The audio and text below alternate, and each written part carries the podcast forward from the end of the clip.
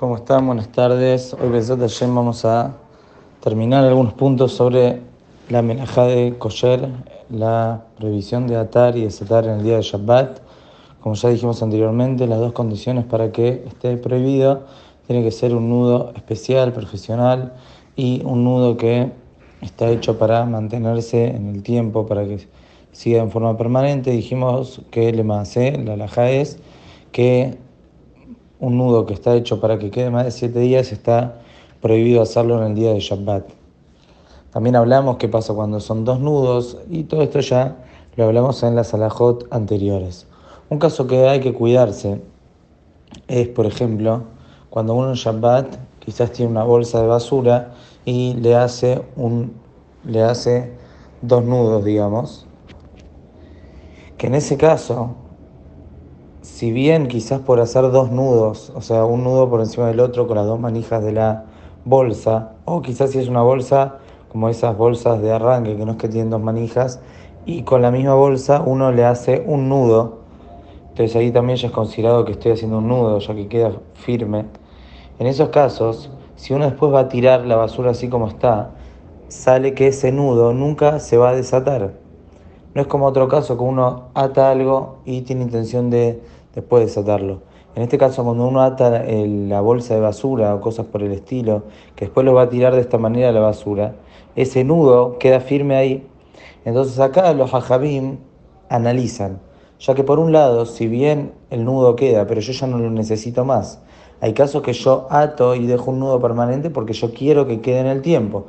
En cambio acá lo que uno no lo desata no es porque quiere el nudo, sino porque ¿para qué lo voy a desatar si igual lo voy a tirar a la basura? Entonces, por un lado es un nudo permanente, pero por otro lado esa permanencia del nudo, para llamarlo de una manera, no es porque yo la quiero, sino porque ya no me interesa más si está o no está, entonces ¿para qué me voy a molestar en desatarlo?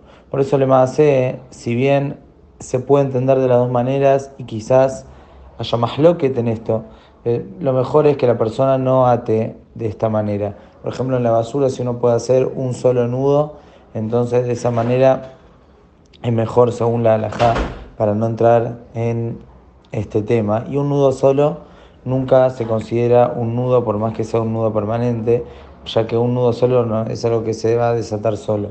Si es en la misma bolsa, o sea, no son dos manijas, sino que, por ejemplo, como dijimos, una bolsa de arranque que uno la dobla y hace un nudo en el mismo, entonces quizás sería mejor en el día de Shabbat intentar hacer como si fuese un monio, que no sea un nudo completo, sino hay quien en quien apoyarse en caso que lo va a tirar de esta manera. Si lo hace para desatarlo en el día y el nudo no es tan duro, o no el día, entre los siete días, si es un nudo que no es tan duro, se va a permitir, pero cuando uno lo va a tirar a la basura, como estamos diciendo que se puede llegar a considerar un nudo permanente, hay que cuidarse. Otro detalle más sobre las alajot, estas que estamos estudiando. Una persona que en Sukkot en Yom Tov se dio cuenta que no ató el lulav, no tiene permitido atar el lulav con doble nudo en Shabbat. Cuando me refiero a atar el lulav es atar los, la das, la alaba con el lulav, como sabemos que tiene que estar atado.